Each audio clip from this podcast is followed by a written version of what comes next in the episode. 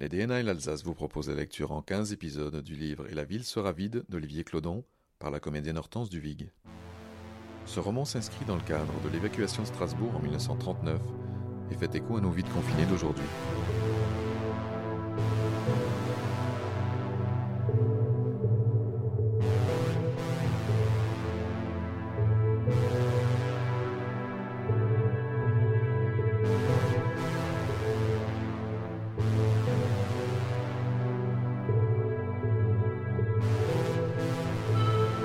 Et le gendarme grimpèrent les marches du perron côte à côte. Monge suivait. C'est une villa abandonnée, commentait le gendarme. D'après les ouvriers, la maison appartient à un médecin parti vivre je ne sais où et qui n'est jamais revenu.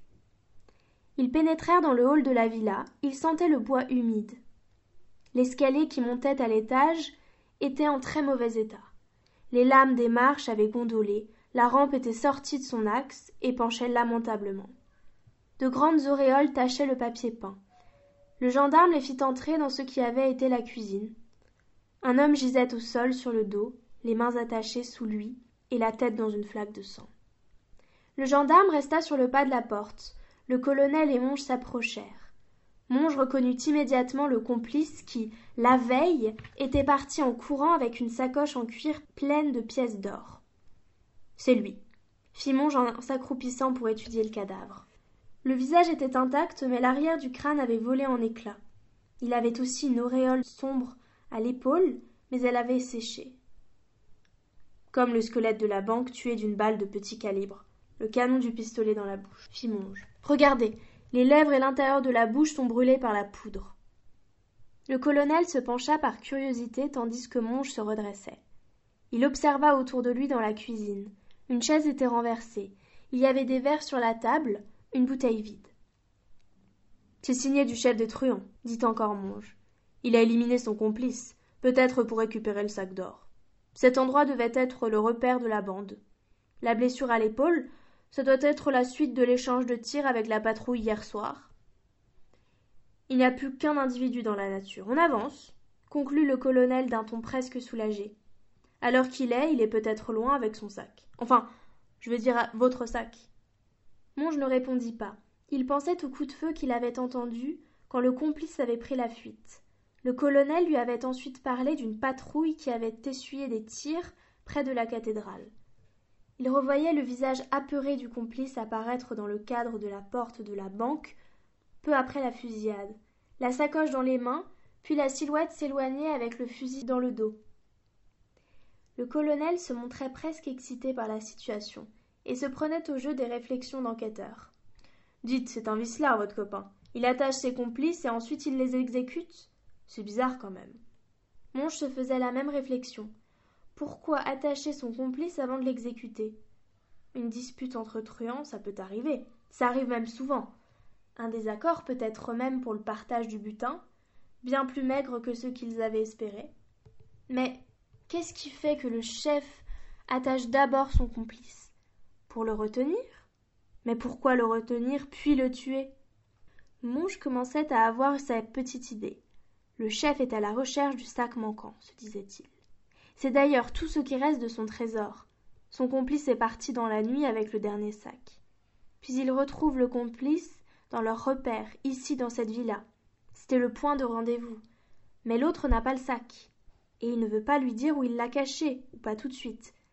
Le chef le menace, l'attache, probablement pour le faire parler, puis le tue. Mais l'autre a-t-il parlé? Si le chef l'a exécuté, c'est qu'il l'a parlé. En tout cas, c'est probable. D'ailleurs, il ne présente pas de traces de torture. Il a parlé rapidement et a été exécuté. Pour le colonel, l'affaire était réglée. Mais il esquissa un scénario un peu différent. Les complices se sont retrouvés ici, comme ils avaient convenu. Le butin est bien faible par rapport à ce qu'ils avaient escompté.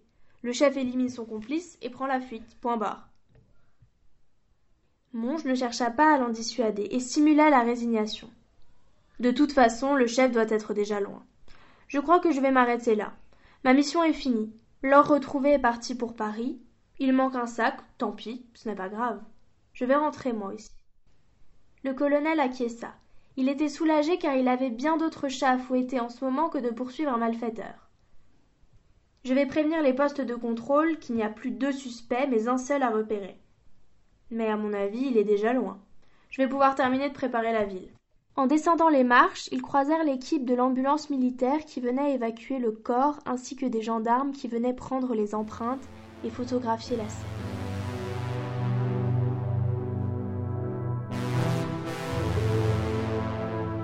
Albert et Clara s'observaient dans le salon.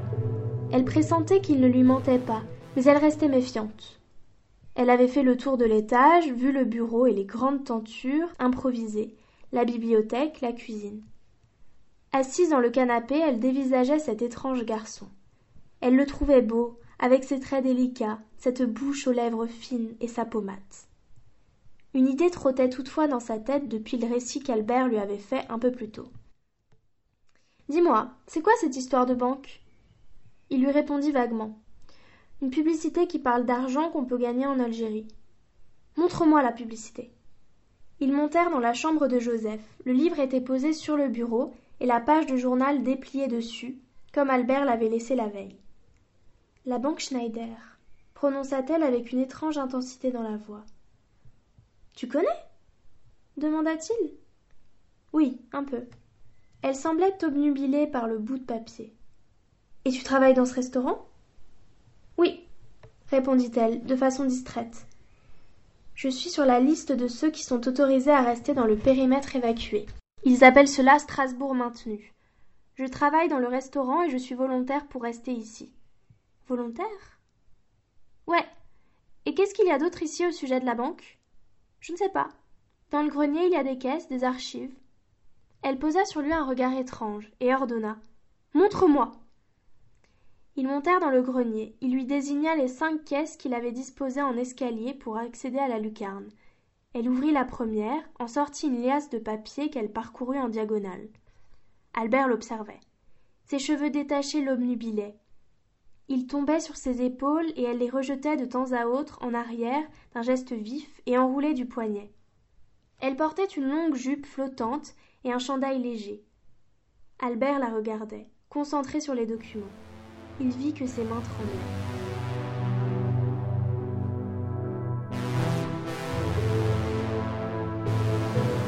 Hubert Monge et le colonel retournèrent au quartier général. Le colonel organisa le départ de Monge pour le lendemain matin. Il lui fit réserver un lit pour la nuit dans l'une des annexes du palais du gouverneur, destiné aux officiers en mission, et lui trouva une place à bord d'un train spécial pour Paris. Avec un peu de chance, vous arriverez dans la capitale en même temps que vos deux hommes et leur escorte. Puis il l'emmena déjeuner aux messes des officiers de la garnison, de l'autre côté du canal, face à l'opéra. En sortant, il convinrent de se retrouver en début de soirée au même endroit. Monge acquiesça. Il prit congé du colonel au prétexte d'aller jeter un coup d'œil à la banque, ce qui était un mensonge. Il marchait dans les rues de Strasbourg, désespérément vides, et où régnait un silence terrible. Il s'installa sur un banc pour réfléchir. Il songeait à cette étrange mission. Elle marquait la fin de quelque chose, d'un chapitre de sa vie. Il avait le sentiment qu'il ne rentrerait pas à Paris, pour reprendre le cours normal de sa vie. Bien sûr, il y avait ces menaces de guerre qui portaient en elle l'annonce d'un immense bouleversement, mais ce n'était pas cela. Quelque chose était cassé dans sa relation avec le président de Roulet. Il le pressentait avant de venir à Strasbourg, c'était le cours normal des choses, et la mission avait précipité la fin de l'histoire. Le président ne m'a pas tout dit. Il n'a pas joué franc jeu. Monge se pensait quitte, et maintenant il lui en voulait même. Pourtant, ces dernières années, Monge avait été un fidèle collaborateur et Ferdinand de Roulet un employeur respectueux. Les deux hommes avaient travaillé en bonne intelligence. C'est de Roulet qui était venu le chercher et qui lui avait proposé un marché. Monge avait accepté. Puis il était resté à son service. Sa collaboration avec le richissime banquier remontait à la période noire de sa vie, qu'il avait vu descendre aux enfers. Il s'abîmait depuis des semaines déjà dans la fumerie de Saint-Ouen, quand un soir, alors qu'il venait de s'allonger, l'homme du matelas voisin se tourna vers lui. Ce n'était pas un client comme les autres. Il ne fumait pas. Il n'y avait aucune pipe sur sa tablette. Il n'était pas venu là pour l'opium. Il l'attendait. Il lui dit qu'un homme important avait besoin de ses services et que cela pourrait lui permettre de régler ses comptes avec le sénateur Grimbert. Monge s'était alors redressé sur un coude d'un geste lent. C'est important, ajouta le mystérieux interlocuteur. Je vous laisse un numéro de téléphone. Il lui tendit un carton avec une inscription dessus, puis l'homme se leva et s'en alla. Monge regardait le numéro. Les chiffres dansaient devant ses yeux. La jeune fille de la fumerie s'approcha de lui, resta un instant indécise avec son plateau qu'elle tenait devant elle. Monge tourna la tête vers elle et lui fit un signe d'approbation en empochant le carton. Puis il posa la tête sur le coussin tandis que la jeune femme s'agenouillait et commençait la préparation. Quand la pipe d'opium fut prête, il aspira longuement une grande bouffée de fumée tiède. L'opium grésilla. Hubert s'allongea, ferma les yeux et vit Sylvia danser devant lui. Il ne retrouva le petit carton que trois jours plus tard, par hasard, en vidant ses poches. Il composa le numéro et rencontra pour la première fois le président de Roulet. Un membre de son conseil d'administration transmettait des informations à la concurrence. La banque était engagée avec l'industriel d'Eaux-et-Loire pour répondre à une commande de la Marine nationale qui souhaitait s'équiper d'un modèle moderne d'hydravion léger de reconnaissance. La banque était prête à financer la production si Dozellois remportait l'appel d'offres. Mais des informations confidentielles avaient fuité sur le montage juridique et financier, le calcul des coûts de fabrication. Et surtout, une note interne de la banque sur les marges et les bénéfices escomptés avait été mise en circulation. Les fuites venaient de la banque elle-même. De Roulet chargea Monge de faire la lumière sur cette affaire. Pourquoi moi? avait demandé Monge parce que l'administrateur que je suspecte est un proche du sénateur Grimbert, et qu'à tous les deux, ils ont monté une petite entreprise d'arnaque et de corruption à tous les étages. J'ai pensé que cela pouvait vous intéresser. Vous savez mille choses sur Grimbert. Grimbert, prononça simplement Monge. De Roulet voyait que depuis qu'il avait évoqué le sénateur ayant causé sa déchéance, les yeux de Monge commençaient à s'animer d'un regard sombre et déterminé. Seulement, je ne veux pas que ma banque apparaisse dans l'opération. On essaye de ne pas perdre le marché tout en contrant les attaques, et le tout sans offusquer le ministère. C'est une partie délicate. Monge accepta immédiatement. Trois mois plus tard, il posait un petit dossier sur le bureau du président de Roulet. L'administrateur véreux fut démissionné dans la foulée. Des fuites discrètement orchestrées par De Roulet dans la presse lancèrent une campagne virulente contre les sénateurs Grimbert qui finit par être jugé et condamné pour trafic d'influence et corruption. L'affaire provoqua même un remaniement ministériel. Le petit parti auquel appartenait le sénateur fut obligé de quitter la coalition au pouvoir et d'abandonner aux radicaux un poste de secrétaire d'État difficilement négocié au lendemain des dernières élections législatives. Le gouvernement fut à deux doigts d'être renversé, mais il réussit à garder la majorité à la Chambre. Dozeloir obtint le marché de la Marine nationale, financé par la Banque de Roulet. Monge, lui, quitta définitivement la police et se mit au service du président de Roulet. Tout cela était si loin.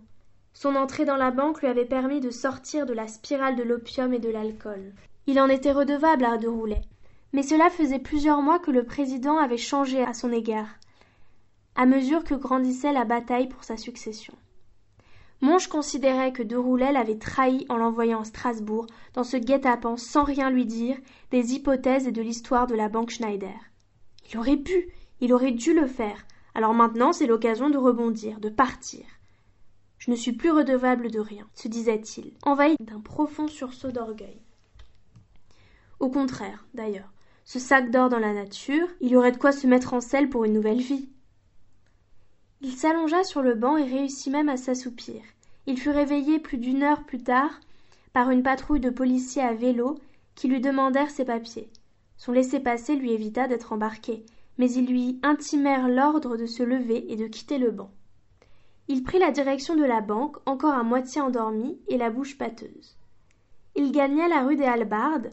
Au loin, il distinguait les deux gardes mobiles qui montaient la garde devant l'entrée de la banque Schneider. Un vent léger caressait son visage. La marche lui faisait du bien. Son esprit s'éveillait maintenant, et ses pensées devinrent parfaitement claires. Il songeait au complice assassiné, à l'expression de terreur sur son visage, alors qu'il fuyait à toutes jambes, la sacoche en cuir remplie de Napoléon dans les mains et le fusil en bandoulière dans le dos. Il s'arrêta, plongé dans ses pensées. Il n'a pas pu tirer sur une patrouille avec un fusil tout en portant un sac lourd. Il faut deux mains pour tenir un fusil et tirer. Ça veut dire qu'il n'avait plus la sacoche dans les mains au moment de tirer. Il poursuivit sa marche. Monge passa à la hauteur de la banque, il fit un signe aux gardes qui le reconnurent et qui répondirent d'un hochement de la tête distant. Les flaques de sang de la veille noircissaient encore sur le pavé. Monge les contourna. Il revivait mentalement la fusillade de la veille, la fuite du complice. Il part en courant, il tire ensuite sur une patrouille avec un fusil sur le parvis de la cathédrale, se répéta Monge. Il prit alors la direction qu'avait prise le complice au fusil tourna à gauche au coin de la rue des Halbardes et déboucha sur le parvis. La cathédrale était là, gigantesque, et lancement vers le ciel. Elle semblait jaillir du sol.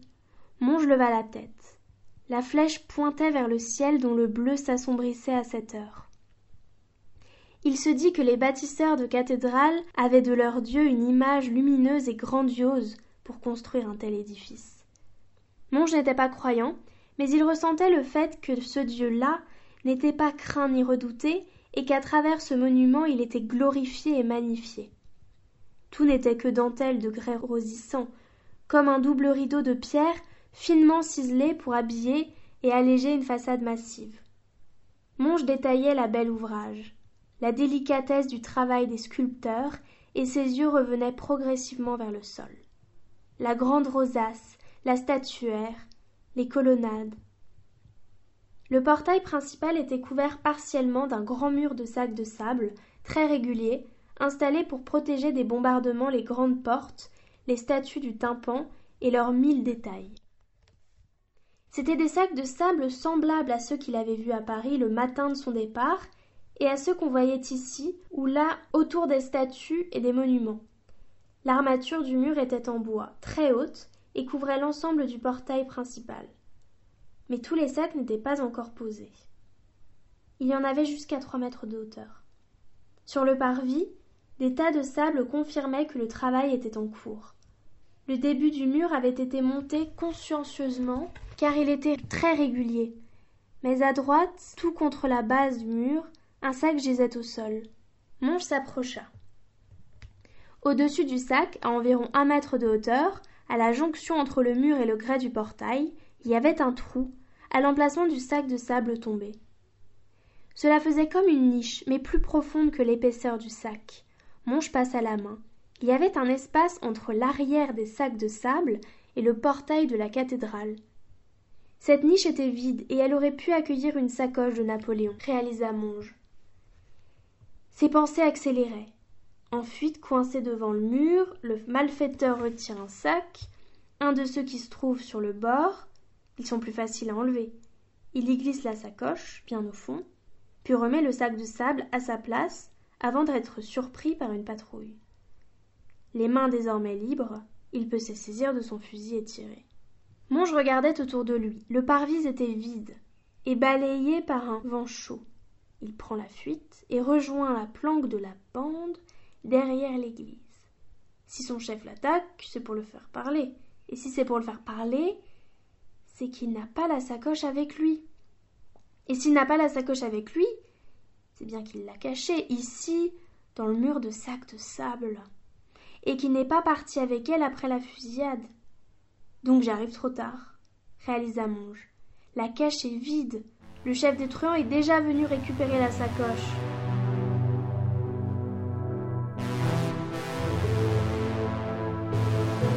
connais cette banque? Clara releva la tête vers Albert, mais elle ne lui répondit pas et se pencha à nouveau sur les documents qu'elle tenait en main. Quelques minutes plus tard, elle reposa la liasse de papier d'un geste alourdi par la déception. Elle regarda autour d'elle, puis elle ouvrit une deuxième caisse, souleva les feuilles qu'elle contenait, fouilla même, mais n'en sortit rien, dépitée. Elle se leva, fit un tour rapide dans le grenier, les mains sur les hanches. Est-ce qu'il y a d'autres choses dans cette maison Des vieux trucs Il y a trois mâles dans une pièce à l'étage en dessous. On y va. Albert commençait à aimer la détermination dont elle faisait preuve. Ils descendirent dans la mansarde trois mâles. Clara ouvrit sans attendre la première et ressortit les mêmes vieilles robes qu'Albert avait trouvées.